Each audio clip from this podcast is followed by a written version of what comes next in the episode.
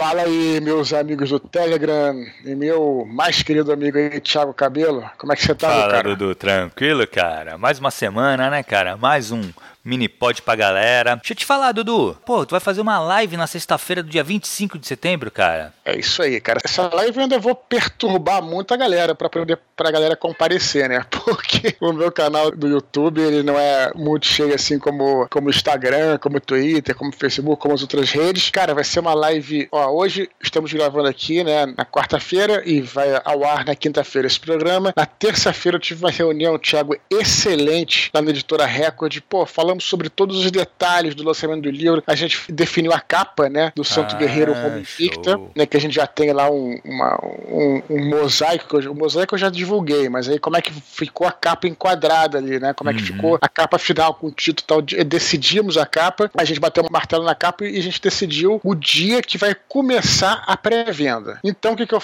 que, que eu decidi, Thiago? Na, na sexta-feira, dia 25 de setembro, né, dia- às 20 horas, tem que ser 20 horas, não pode ser mais tarde, porque tem a live do Jovem Nerd, começa às 21. Sexta-feira, 25. Fiquem tranquilos que no próximo Minipod a gente vai falar de novo. Então, mas de Uhum. qualquer maneira, entre lá no meu canal do YouTube, youtube.com.br Duduspor, ou pelo YouTube, você vai lá, digita o meu nome e tal, se inscreve, né? Se quiser ligar sininho, aquela, aquela história toda. E quando eu tiver ao vivo, você não vai perder. E aí a gente vai divulgar a data de início da pré-venda. Por que, que isso é importante, Thiago? Porque quem comprar na pré-venda, o preço deve ser o mesmo, só que a pré-venda ela vai oferecer vários brindes extras, né? Ah, pra legal. galera que comprar. Eu vou divulgar alguns brindes no dia 25, mas eu posso adiantar, Thiago, que vai ter um mapa do Império Romano lindíssimo. Ah, imaginei que quem, que que quem fez foi o Marcelo Amaral, que já, já passou aqui pelo canal. Ele é escritor, é ilustrador. Cara, a gente fez. Só o processo de fazer um mapa já valia um papo aqui no, no áudio, até a gente pode trazer até ele.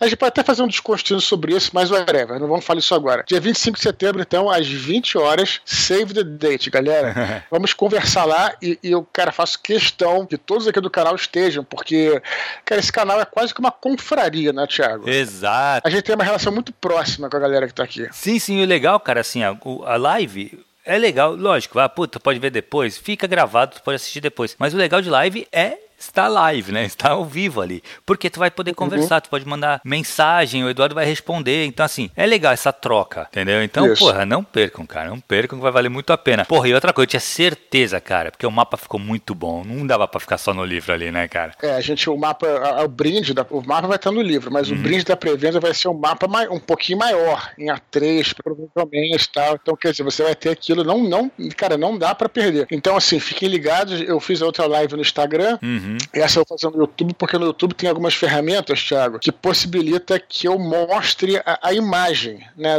porque no ta- Instagram não tem isso. Então essa live tem que ser no YouTube. Então, Uhum. galera, vou pedir pra vocês se inscreverem lá no canal, né? Pra ficarem ligados, Fique beleza? ligado, já, já, já fica pronto. Então, dia, sexta-feira, dia 25 de setembro, já separa. 8 horas da noite, 20 horas. Beleza, Dudu. Gente, e outra coisa, cara. Vamos continuar mandando e-mail. Como é que estamos de e-mail, Dudu? Tranquilo de e-mail, só quero fazer um apontamento, né? Insistir para quando vocês mandar, mandarem e-mail, é, seja no título ou em algum lugar do corpo do e-mail, vocês indicarem que o e-mail é pro Telegram, né? Que é pro minipod do Telegram. De alguma forma, se puder botar no título, melhor. Mas se não, coloca, indica alguma maneira pra gente saber, porque eu nu- nunca sei se eu recebendo e-mail. Às vezes eu recebo e-mail, Thiago, de pessoas que estão, sei lá, não, não participam aqui do, do nosso canal do Telegram e querem alguma dica, tá, babá. Mas aí eu não sei se eu respondo a pessoa ou se eu trago pro, pro minipod. Sim, então, sim, por isso claro. que por isso que só, só para esclarecer, se você quer que o seu e-mail seja lido aqui, você indica em alguma parte né, do, do, do, do- É, gente, da tua mensagem. título, né? é no subject, lá coloca Telegram e depois coloca o subject que você achar que tem que colocar. Facilita Isso muito a vida do Eduardo isso, né? E outra coisa, assim, continue mandando e-mails, galera. O Minipod ele funciona baseado nos e-mails que vocês mandam. Quem pauta o Minipod são vocês. É isso aí. A gente, a, gente tá, a gente tá tranquilo de e-mail, mas não deixem de enviar. Não deixem de enviar. Inclusive, ontem no Twitter, o, o Fernando Raposo perguntou: pô, meu e-mail vai ser lido no Minipod? Calma,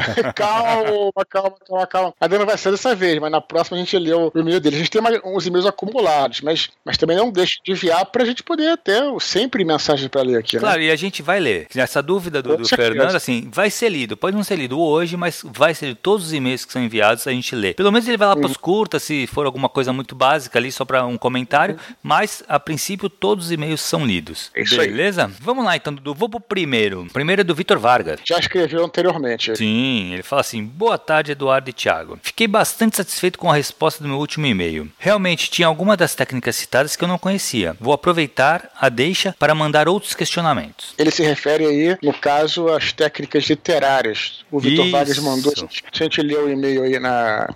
Foi semana passada ou retrasada? Eu não lembro retrasada, também. whatever. É. Mas aí a gente falou, né, dos métodos de Jornada do Herói, Snowflake, sim, Fóssil. A gente, a gente, citou um pouquinho alguns. Então ele está falando disso. Vamos lá, vamos lá. Aí ele continua, ele fala assim: primeiro, é, gostaria que vocês falassem sobre as plataformas de publicação virtual desde o Wattpad até a Amazon. E quais seriam as vantagens e desvantagens que vocês conseguem ver em cada uma? E aí, Dudu? Pois é, olha, é o seguinte, a gente é, aqui, a gente no, no Minipod, a gente tem algumas coisas que a galera pede para que a gente comente, que a gente, como o Minipod é, é semanal, a gente não faz assim, uma pesquisa muito aprofundada como a gente faria no Desconstruindo. Sim. No Desconstruindo a gente, a gente pegaria um tema, fazia uma pauta robusta, pesquisaria uhum. tal, que a gente, a gente pode mais ou menos indicar. Eu, eu não conheço muito, já confesso, essas ferramentas, né? Mas como a gente sempre fala aqui, cara, eu acho que é tudo válido, né? Se você, é, eu diria nem só o iPad e a Amazon, é, eu diria, os próprios. Pô, hoje tem é, os próprios blogs literários, você pode colocar coisa em blog. Uhum. Tem gente até que faz microcontos no Twitter. Uhum. Tem o é, Flash Fiction, né? Que você faz também no, no, Facebook e tal. Então, cara, qualquer maneira, qualquer mídia é uma mídia para você poder divulgar sua literatura. Uhum. Eu acho que. Mas eu não sei exatamente como é que funciona exatamente essas plataformas. É uma boa sugestão pra gente procurar alguém que seja especializado nisso e de repente eu trago entrevisto, faço um áudio só sobre o Wattpad com alguém que conhece, né? Que uhum. pode ser interessante. É. Mas em geral o que eu posso dizer é que é isso, que é válido. É, o que eu acho assim, cara, eu acho que é válido, foi o que tu falou, eu acho que é válido você botar cara a tapa, entendeu? O autor ele tem que ser. Vamos pegar um exemplo. Se você coloca, começa a colocar no Wattpad, tu tem um acesso muito grande no Wattpad, você vai chamar a atenção das editoras, entendeu? Uhum. Então, assim, se, a hora que você mandar o teu original para uma editora, editora,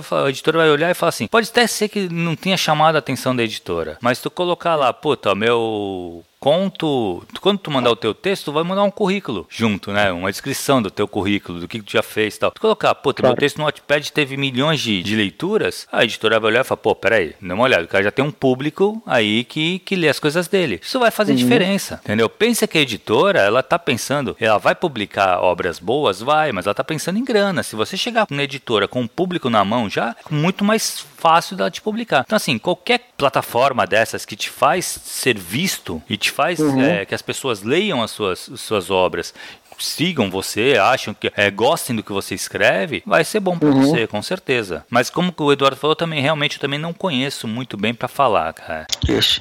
Fica como sugestão para a gente trazer alguém sim, aí que, sim. que, de repente conheça, né? Exato, exato. E o 2, ele fala assim, ó: "Na opinião de vocês, quais as melhores formas de novos escritores tentarem sua primeira publicação? Antologias, concursos literários, autopublicação física ou autopublicação online?" De novo, eu vou ser chato aqui, parece que eu tô sendo sendo monotemático, mas eu acho que é tudo, cara. Assim, realmente, é, concursos literários é, eu não, é. Como a gente já gravou aqui 19 é, é, é, minipods, eu, eu, eu, nem lembro onde é que eu falei isso, Thiago, mas concursos literários eu participava de todos, né, que eu, que eu podia. Hum. Tinha um concurso literário que tinha aqui no Rio, que era da Contos do Rio, que eu é, sempre, é, eu nunca consegui nada, mas sempre participava. Eu participava de todos.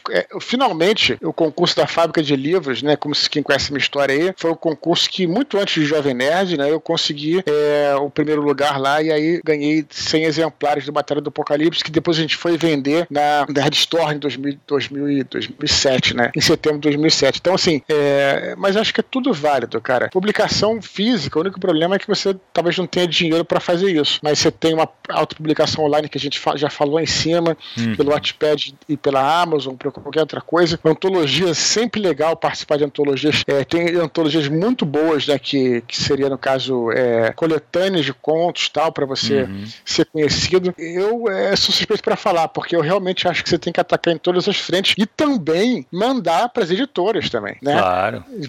Ver as editoras que você acha que tem que ter o perfil e envia, tenta contato, né? Tenta falar, uhum. tenta fazer uma apresentação bacana, né? E basicamente é isso. Não tem muito mistério em relação a isso. Certo, Thiago? eu concordo, cara, eu concordo muito contigo aí. Eu acho que todos, cara, a autopublicação física, eu já acho que é uma coisa assim, pô, tu tiver uma grana para investir e quiser meter as caras, acreditar no teu, no, no, teu projeto, acho que vai que vai. Se eu não me engano, o Vianco fez isso, né, cara? Ele pegou a grana dele de uma rescisão sim, sim. e botou claro. no livro, cara. E, pô, fez o sucesso que fez, entendeu? Então, assim, uhum. é, eu acho que tudo vale. E como uhum. também eu acredito que, eu sei que não tá fácil hoje as editoras pegarem e tal, mas, cara, tem editoras que leem sim os seus originais, te contratam, tu não tem que pagar para publicar, entendeu? Então, assim, ataca para todos os frontes, é o que o Dudu falou. A autopublicação uhum. online, eu sei que nele comentou na Amazon em cima, a Amazon tem todo um esquema de que te até te pagar por isso, né, cara? Tu coloca lá, os caras uhum. compram e tu ganha uma grana. Eu só acho complicado um pouco da autopublicação, tanto física quanto online, é o cara fazer o livro sem, sem passar por uma editora, sabe? Eu, eu, eu tenho aquela coisa, assim, como, não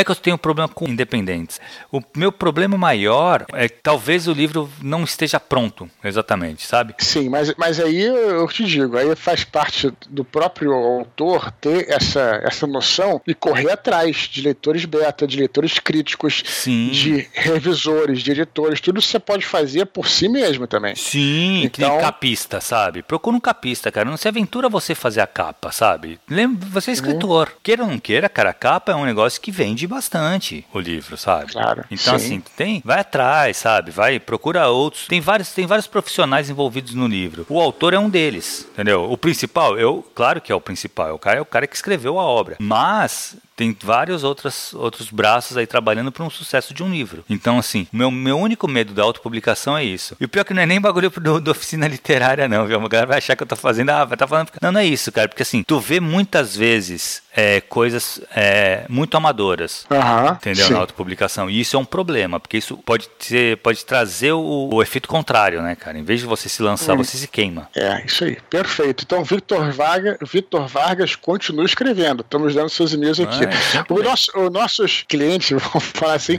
sempre, sempre retornam, né? Exato, exato. Porque a gente faz um bom então, serviço, né? Se, seja seja um, um, um chutor de e-mails aí para o Pennypod, ele vai ficar satisfeito. É, vamos pro próximo, cara. Tainan, eu não sei pronunciar, Risso, Russo, H-S-U. Vamos Fala lá. assim. Olá, Eduardo. Sou seu grande fã. Adoro seus livros e principalmente as suas dicas literárias sobre escrita. Sei que você está ocupado com a sua nova trilogia, mas fiquei pensando em como o seu trabalho é muito influenciado pela história, com H maiúsculo. Vejo como você escolhe eventos históricos e cria a partir desse contexto. Então, Eis a minha pergunta. Você pensa em escrever algum livro de ficção futurista, onde você criaria o seu próprio contexto histórico e desenvolveria a partir disso? Acho que seria bacana ver um pouco disso em alguma obra sua, já que muitos livros de ficção futuristas refletem aspectos históricos e humanos. Gostaria muito de ver algo assim seu, pois amei todo o universo da tetralogia angélica e o achei extremamente imersivo, o que acredito ser um ponto positivo para uma obra dessa categoria. Atenciosamente, um grande fã. E aí, Dudu?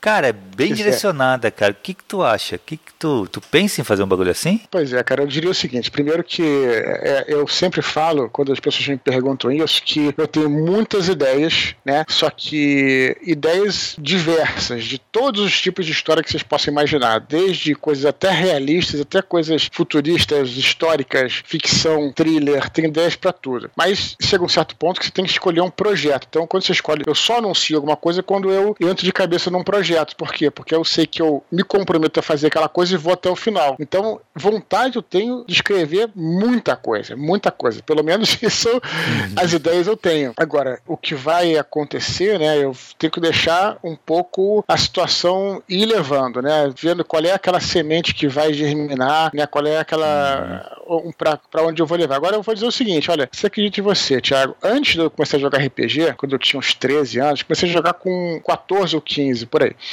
Eu era uma criatura muito mais da ficção científica do que da fantasia. Eu comecei a ingressar no ler fantasia depois que eu comecei a jogar RPG. Antes eu era sempre fui muito fã de Star Wars, de Guerra nas Estrelas, uhum. lia livros de ficção científica, gostava muito de ficção científica e eu diria até, Thiago, o seguinte, que é um gênero que lamentavelmente, eu diria, ele está um pouco apagado hoje em dia, pelo menos é o que eu acho, pelo menos na literatura. É, é claro, tem que falar isso com cuidado, porque sempre vai aparecer alguém e falar assim, pô, não é um absurdo, você não, você não reconhece aquele autor e tal. Não, cara, eu acho um barato, um barato. Mas eu digo assim, a gente já teve um, um boom da fantasia aí, primeiro com o Senhor dos Anéis, depois com Guerra dos Tronos e por aí vai. É, uhum. e, engraçado, eu gostaria até que a ficção científica, que foi, em outros tempos, foi é, um gênero muito mais difundido, voltasse com uma nova onda, porque eu acho um barato ficção científica. Talvez, de repente, até o filme do Duna traga isso. Fica falar agora, será que o Duna não vai trazer isso, não, cara? Eu honestamente espero que sim. Vai ter a fundação sou, também, né? Cara, eu espero que sim. Eu, é um gênero que eu sou apaixonado, eu concordo muito bem com o Tainan aqui, quando ele diz que a, a ficção científica fala sobre aspectos históricos e humanos mais de qualquer coisa. Cara, isso aí é padrão, cara, não tem a menor dúvida disso. Né? Pelo menos a boa ficção científica, a ficção uhum. científica eu gosto. Então, assim, e é, os primeiros livros que eu escrevi, Tiago, foram de ficção científica. Claro, é. na verdade é uma, uma mistureba, é, eu diria até bizarra, né? Eu já falei até em Nerdcast sobre é, um primeiro livro que eu escrevi, que eu cheguei até o final, que foi Cavaleiros do Apocalipse. Olha só, cara, eu tinha, eu tinha 15 anos, ou 14, se eu não me engano, acho que foi 14, que era uma, num futuro pós-apocalíptico, aí que misturava naves espaciais com, com um dragão. Cara, é uma loucura bizonha, né? Mas eu sempre falo que foi aquilo foi bom, né? Pra, e depois escrevi um outro livro, depois escrevi um outro livro também de ficção científica, é, como é que era o nome? Nem lembro o nome. Operação Terra, se eu não me engano.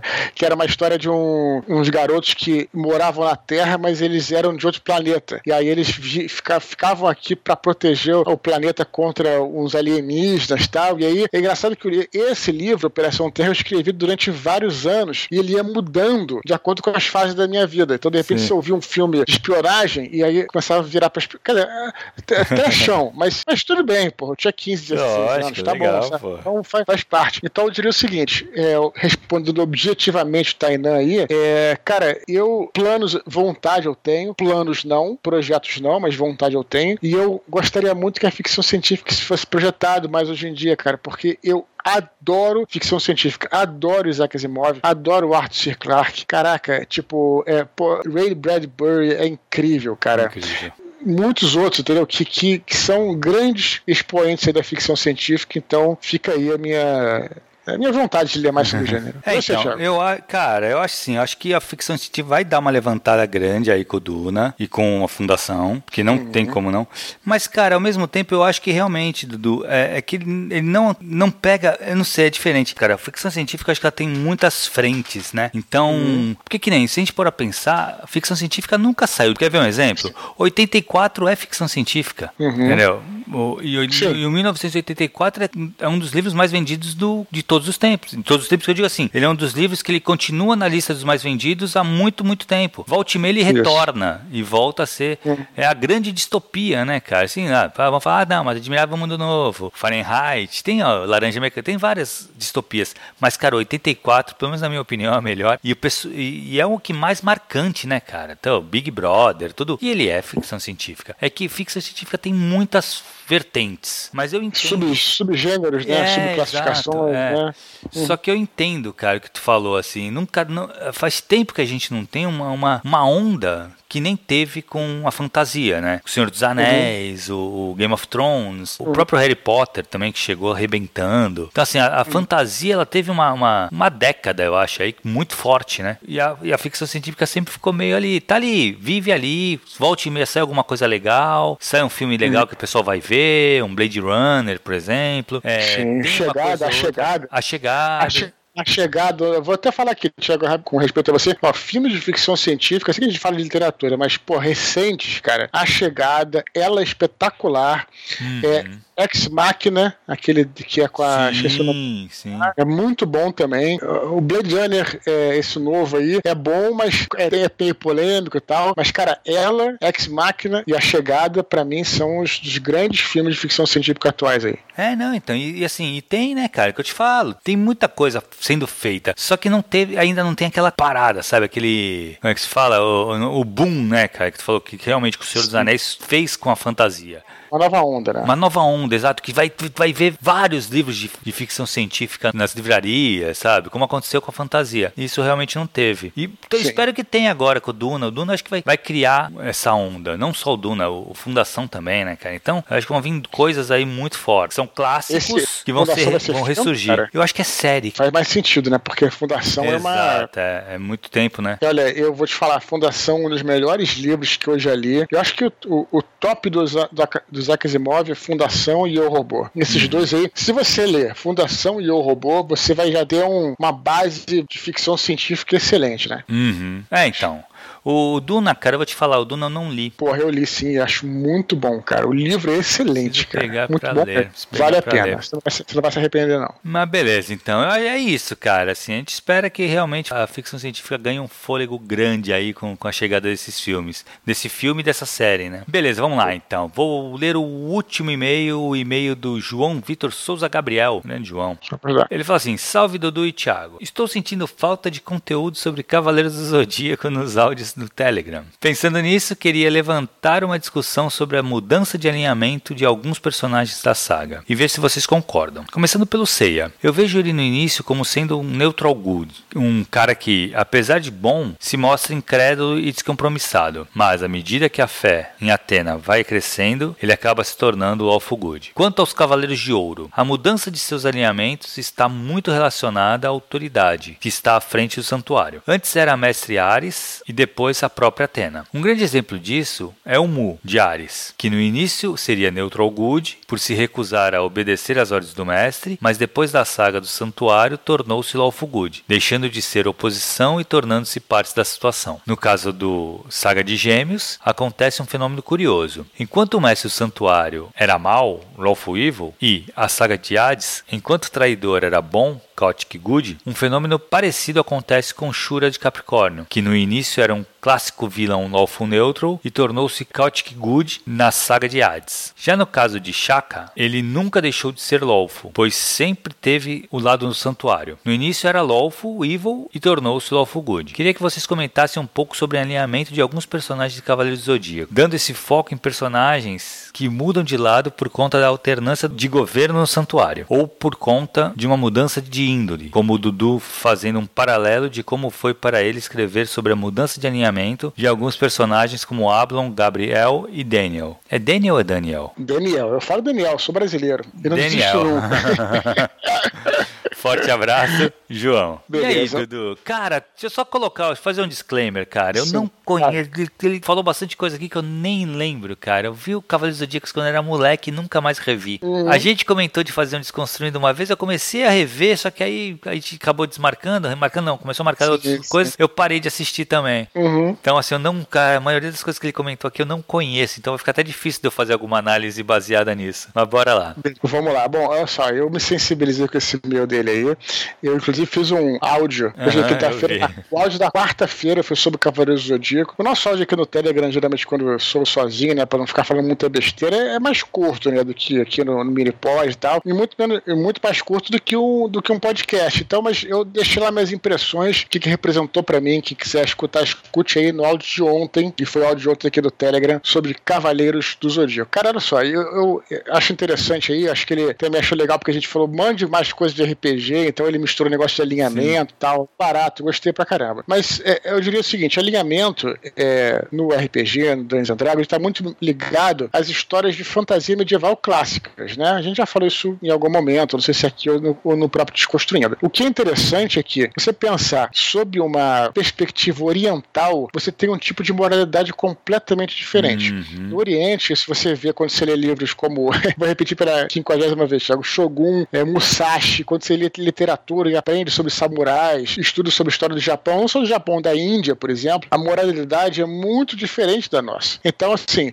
no Japão, principalmente, né, com o berço do Cavaleiro Zodíaco, no Japão medieval, é, o que definia a régua moral não era você ser bom ou mal. Isso é uma coisa muito mais cristã. Isso é cristã, esse é, é o cristianismo que vem do maniqueísmo, Sim. né? Que é persa e tudo mais e tal. E aí por aí foi, foi né, o judaísmo também. Então tem essa régua moral do bem e do mal, uhum. né? Esse, esse, dualismo. Mas no Japão, no Oriente, né? Um, um ambiente que jamais soube do que, que é o Jardim do Éden, né? É muito diferente. A, a régua moral é a lealdade ao seu mestre, né? Uhum. Então, a, a, você ser um cara digno e justo para eles é você ser leal ao seu mestre, né? Caso um mestre do santuário pode ser um, um senhor feudal, um daimyo ou o um imperador. Então, por isso que gera esse ruído quando a gente vê, tenta entender os personagens de Cavaleiros Zodíaco sobre essa régua aí. E, e o mesmo pode ser observado quando você lê, por exemplo, epopeias indianas, não japonesas, como é o caso do Mahabharata, uhum. né, que você começa a ler, eu, eu li uma versão, obviamente, reduzida, né, até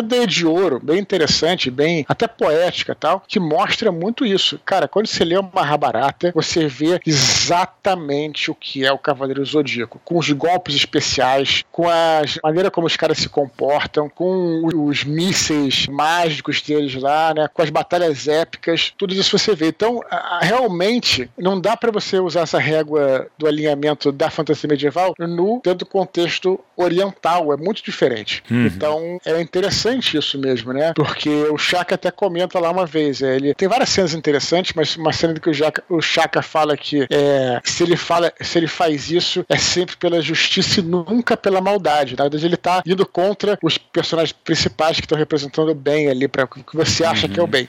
Então, é um pouco isso. Eu até vou falar sobre meus personagens, mas se você quiser comentar alguma coisa aí, que eu já falei bastante. Não, então, ele. É, uma coisa que tá falando do, dos alinhamentos, né, cara, que é, nasceu com RPG, com DD principalmente, né? Cara, só que assim, a gente tá. Eu tô, eu tô trabalhando agora na linha do, do, do quinta edição, né? E, cara, e pelo uhum. que eu uhum. percebo do quinta edição, cara, uhum. o alinhamento já não é tão importante como era no, na segunda edição. Entendeu? Assim, já é uma coisa que já, já é mais discutido o, uhum. o, o alinhamento. Entendeu? Então, assim, uhum é uma coisa que realmente é, é, é, é, difícil, né? A gente fala muito, pô, o cara é lawful good. É complicado, porque tu limita, é, tu, tu, coloca ele, tu reduz muito o, o que é um personagem naquele comportamento, naquela. E eu acho que fica mais difícil ainda. Quando, quando tu falou, pô, o oriental não é. É uma dificuldade que a gente tem para entender também é, os próprios gregos, entendeu? Porque assim, Sim, o conceito perfeito, moral perfeito. deles é outro, cara. Assim, o cara é, queria ser. Antes, antes, do cristianismo, né? Exato. Ele não tinha essa coisa do, do dessa. Essa moral, a moral era completamente outra. O cara, ele, ele, buscava a glória, ele buscava ser cantado, ele buscava ser. Então, assim, não que ele buscava ser bonzinho, isso é outra, outra, outros valores. Então, assim, é bem complicado, é bem. E é exatamente, quando tu tava falando isso, tu tava pensando nesse negócio dos gregos, cara. Fala, puta, é, é a moral, tu vai pensar, o Aquiles é um filho da puta, né, cara? É, só que ele é o maior herói grego, entendeu?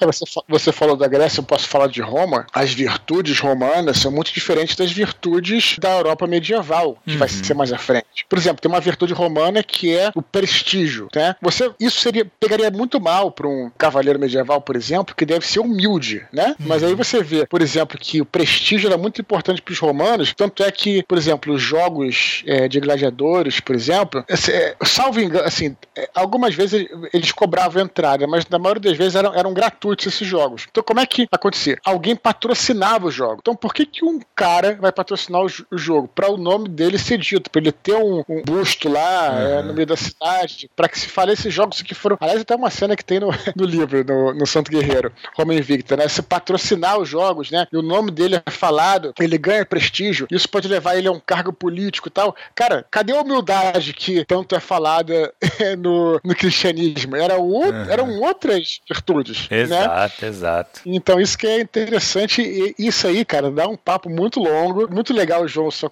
a, sua, a bola que você levantou aí, mas isso aqui não dá para falar tudo, mas mais ou menos por aí. Moral da história tente, quando a gente for escrever, né, ou for, é, tente procurar também é, o ambiente que você vai escrever, porque vai ter é, moralidades diferentes. Quanto aos personagens do meu livro, você citou aqui Ablon, Gabriel e Daniel, também eles têm essa mudança de alinhamento, né? O Ablon, por exemplo, em Paraíso Perdido, que se passa antes da Batalha do Apocalipse, era até chamado O Vingador, que era um uhum. soldado do Arcanjo Miguel que foi enviado para acabar com os últimos sentinelas, junto com a Star. E aí ele encontra depois com o Metatron, e aí ele, de soldado, né, que é um, seria um Laufo neutro, vamos dizer assim, né, uhum. passa a ser um Laufo good, porque ele começa a, a, agir com a humanidade. Gabriel, mesma coisa, né, depois que conhece Maria e tal, uhum. e, o Daniel, e o Daniel, ele é o contrário, era um cara que era mais bonzinho e tal, e depois ele vai se degradando, né, a trajetória do Daniel é mostrada no Anjos da Morte também, que acho que é o livro que você mais curtiu, né, Tiago, da, uhum. da tetralogia. Eu mais gostei, cara. Você fala bastante é. aí, mas é, enfim, também dava, dava um papo longo aqui que não dá para ter aqui. Recomendo até que vocês vão lá no Desconstruindo e confiram o Desconstruindo 15, se quem quiser saber aí mais sobre os livros. A gente teve uma discussão longa junto com o Shimu Sim, é, e outras legal, pessoas, cara. o André, as pessoas que é, participaram dessa construção, né? Mas essa papa aí a gente adora, cara. Tem um amigo meu, o, o Pedro Catapã, o Pedro Pontes, uma galera que, eu, que até já participou do Desconstruindo, que o cara é, é psicólogo, a gente tem essa discussão longa sobre alinhamento, sobre coisas de RPG. E é um papo que a gente tem que se segurar para não se empolgar muito aqui. Excelente ideia do João aí, cara. Muito legal o e-mail dele. Mas beleza, brigadão, João, pelo e-mail. Vamos pra curta, cara. Tem uma curtinha só hoje, né? Mas é uma curtinha bem interessante também, que eu acho que vai trazer um papo legal. É do Adriano Gama, ele agradece pelo nosso trabalho no Telegram e pergunta a nossa opinião sobre pseudônimos. É um recurso mal visto para publicação? Olha, é como eu não eu não sei te dizer porque seria um editor que seria mais indicado para falar, né? De qualquer maneira, Thiago, eu, eu, eu, acho que o pseudônimo ele talvez seja, seja interessante se usar em algumas situações. Primeiro, uma situação que, será que hoje em dia é hipotética, que você sofre um, sei lá, um, uma censura, uma coisa do tipo. As pessoas usavam pseudônimos antigamente para se esconder, né, para não serem perseguidos e tudo mais. Não, não é o caso. Tem, e tem gente também que usa pseudônimo porque é, quer dar é, que as pessoas não lembrem do seu antigo antigo eu como uhum. escritor. Foi o caso de J.K. Rowling, que escreveu sobre Harry Sim. Potter, e depois ela escreveu aquele outro, como é que é o nome? É, não é o que tá saindo agora, não. Teve um que primeiro que ela era casual, não sei o que, esqueci é, o nome do é, livro. Não vou lembrar também, não. É, que, que ela escreveu sobre pseudônimo pra ninguém que não dependesse, que ah, mais um novo livro do J.K. Rowling, né? E, e o, o, Stephen King, ele chegou a escrever sobre pseudônimo porque ele publicava muita coisa com o nome Stephen King e estava saturando o mercado. Então ele também escolheu um pseudônimo que eu não lembro qual foi agora, não estou lembrando, que também. Então, o pseudônimo eu acho interessante quando tem um, um quando tem uma razão para ele existir, né? Uhum. Agora, se você vai se apresentar como você mesmo, e você usa o pseudônimo, eu não vejo muita, muito sentido, né, Tiago? O que, você acha, cara? Então, cara, agora eu te falar, eu depende, cara. Eu acho que vai depender por quê? É mal visto? É ruim o pseudônimo? Eu não sei, porque vai muito do motivo do porquê que existe esse pseudônimo, tá? Vou pegar um exemplo básico, cara. É... Se eu publicasse um livro hoje, eu ia assinar uhum. Tiago Cabelo. Por quê? Uhum. Cabelo não é meu nome, gente. Eu escrevo com dois L's e tal, mas não é meu nome. Mas eu, como eu me apresento desde moleque, me conhecem por Thiago Cabelo na maioria dos meios que eu vivo. Tirando família e algum trabalho e tal, todo mundo me chama de Thiago Cabelo. Então, assim, se. família não... como, Thiago? Agora tô não, curioso. Não, minha família não. Tirando a minha família e hum. o trabalho, que me chamam de Thiago Ribeiro, de, caramba, meu resto hum. chama de Thiago Cabelo. Todos os lugares, hum. todo mundo me conhece por cabelo, né? Então, uhum. eu, eu usaria. Seria pseudônimo? Não deixaria de ser, entendeu? Uhum. Outra coisa, se o cara usa um pseudônimo, muitas vezes também pegar um exemplo exemplo, tu, Eduardo, tu escreve é, ficção histórica, tu escreve fantasia e tu quer passar a escrever, tu vai escrever um livro agora de autoajuda, uhum. sabe? Tu poderia criar um pseudônimo para isso, para quê? Para não misturar as estações, entendeu? Por quê? Aí é uma opção sua de você não querer que o seu público que lê os seus livros, está acostumado com aqueles livros, lê é, não é que eles podem ler esse outro livro que você lançar, mas eles não sejam influenciados. No, eles vão saber que naquele, aqueles livros que ele, que ele vai pegar não é a mesma coisa que você escreve aqui. São coisas diferentes, entendeu? Então é outro estilo de escrita, outras coisas que você escreve, e você cria um outro, um outro uma persona para criar esses livros, entendeu? Isso, inclusive, é uma das razões de existirem os selos editoriais das editoras, Sim, né? Exato. Umas editoras geralmente é um, um grupo de editores, né? Uma editora geralmente tem vários selos editoriais para o cara não confundir, né? Porque o cara uhum. olha, por exemplo, sei lá, a própria Record, por exemplo, tem vários selos. Tem Bestseller, tem Verus, tem Bertrand, por exemplo. Quando você olha a Bertrand Brasil, por exemplo, você sabe que é alguma coisa mais histórica, tem um peso histórico. A Best Bolso tem muitas edições de bolso, né? Bestseller tem muitas edições de bolso. Enfim, a, a Record, a própria, o grupo editorial Record tem um selo Record, né? Que uhum. geralmente é um para um público mais é, maduro, por exemplo. Então eles criam para justamente uh, ter a galera Record também, que é um infanto juvenil, young adult, né? Uhum. Então também levado por esse lado, justamente para a pessoa ter uma categorização, né? Então, é, para facilitar, sei lá, a própria categorização não só para os leitores se identificarem, como para a própria editora e para os livreiros também. Sim, é, sim para as livrarias e tal. Eu não acho isso um problema, não. Então, o pseudônimo que está me dizendo entraria mais ou menos nesse. Seria essa, essa ideia, né? De... É, não é uma uhum. coisa ruim, não. O Nelson de Oliveira faz isso, né? Ele tem o Luiz Braz, que escreve uma coisa, acho que mais de ficção científica, entendeu? E eu não acho que seja uma coisa ruim, sinceramente, assim. O que eu acho é, vamos pegar um exemplo, alguns casos conhecidos de, de pseudônimos. Tu falou um, que foi a J.K. Rowling, quando ela lançou o policial dela lá com o nome uhum. de um uhum. cara. Pô, isso aí foi o livro não vendeu muito, né? Quando entregaram que era ela, vendeu que nem água. Tu vê como uhum. uma, foi, um, foi uma escolha dela. O King é outro que escreveu muito também, né, como com pseudônimo. Ah, tem um caso que eu acho interessantíssimo, que é da Helena Ferrante, que é um pseudônimo, ninguém sabe quem é. Uhum. É, é um autor que ninguém sabe quem é e é um pseudônimo, Sim. não é dela. Eu acho interessantíssimo essa, essa ideia de um autor que não nos mundos de hoje, né, cara, que não quer não quer que a cara dela seja que apareça em qualquer lugar tal. Acho bem interessante e uhum. mas assim, eu não tenho uma, uma eu não acho que seja mal visto não, cara, para publicação. Não sei se, se isso foi uma não é uma afirmação dele não, né? Ele pergunta se é um recurso mal visto, mas eu acho que não. Pode ficar tranquilo, Adriano. Eu acho que pode usar aí um pseudônimo se você achar melhor. Eu acho que o nome que tá impresso ali no livro, cara, não faz diferença. Eu só queria encerrar aqui essa curta aqui, Thiago, lembrando do, de um famosíssimo, que é uma Malbatarran, né? Não sei se vocês você conhece aí, né?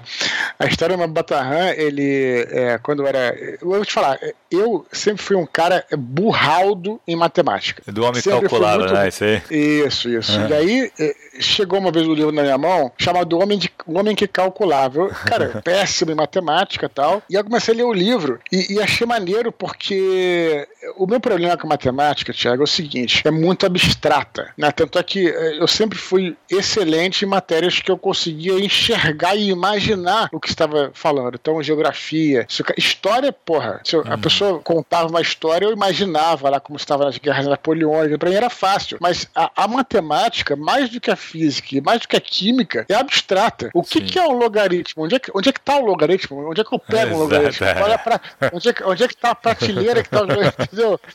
Então, aí eu comecei a ler esse livro, né? Que foi até. Quem me presenteou foi uma professora minha, enfim, professora particular minha. E aí é, é interessante, o homem que calculava. E vocês não tem, leiam esse livro, compra, é muito maneiro. E aí é a história de um de um, um árabe, né? Sei lá, uhum. que caminha lá pela, pelas Arábias, pelos desertos e vai encontrando situações com problemas de matemática, mas que, que ele te explica, né? Então, a, o, o, número 1, 2 e 3 passa a ser, sei lá, uma, duas e três cabras, por exemplo, né? Sim. E aí vai, eu consegui visualizar. E, e, durante muitos anos da minha vida achei que Malbatarran era uma figura que tinha existido na Arábia.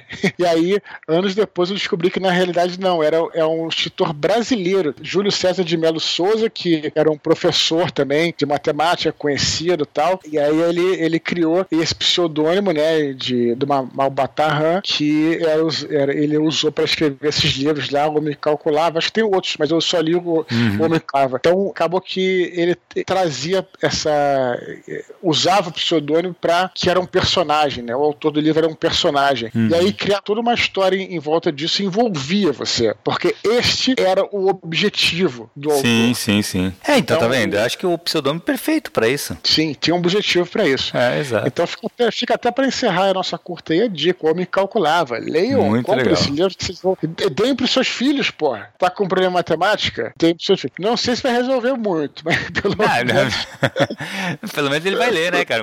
Legal. Beleza, Dudu. Cara, vamos só continuar pedindo pra galera continuar escrevendo pra gente. Escreve, mandem e-mails comentando, tem os, comente os áudios que o Dudu manda, algumas dúvidas que vocês tenham. Quem pauta os mini pods são vocês. Então, assim, a gente precisa desses e-mails para fazer esse, esse mini pod toda semana. Outra coisa, Dudu, a gente não lançou o desafio, né, cara? Faz o seguinte, gente, vamos só continuar com o desafio que a gente sempre faz toda semana, que é o quê? Pega um desses áudios que o Dudu grava e disponibiliza no, no canal, encaminha, cara, dá o forward. Tem o, o esse, esse mecanismo no Telegram manda para algum amigo teu que você sabe que putz, pode curtir esse tipo de áudio e tal. O cara vai escutar e ele vai ver de onde que é e talvez ele curta a ideia e entre no canal do Telegram. Olha aí que legal. Isso aí, eu fiz, eu fiz um áudio ontem então sobre Cavaleiros do Zodíaco. Eu tenho certeza que vocês têm algum amigo que gosta de Cavaleiros do Zodíaco, então dê um forward do áudio, porque fiz, uma, fiz umas reflexões interessantes ali, beleza? Temos áudios de vários, vários tipos, né? De, Tem dica é, de, um de, de escrita, cara, que o pessoal gosta pra caramba. Tem muita coisa legal, cara. Sei, vamos, vamos nos engajar e fazer o, o, nosso, nosso canal crescer aqui, beleza? Boa, Dudu. Então é isso, cara. Beleza, pessoal. Então, muito obrigado por vocês escutarem. Obrigado por vocês